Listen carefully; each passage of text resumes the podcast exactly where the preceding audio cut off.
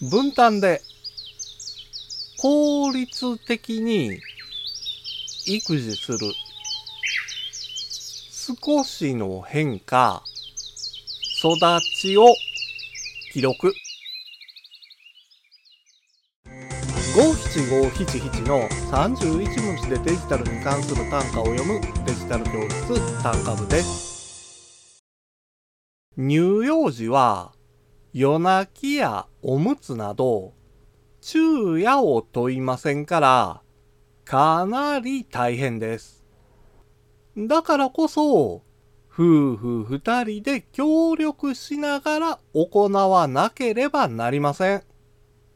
そこで役立つのがパパッと育児というアプリなんですよ。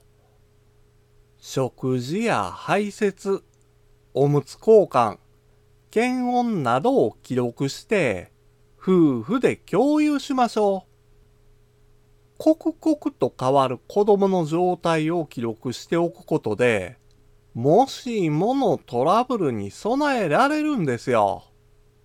また、泣き声から感情を分析できる泣き声診断機能を使えば、喋ることができない赤ちゃんが何を望んでるのかを AI が解析してくれるのがめちゃめちゃ便利なんですよ。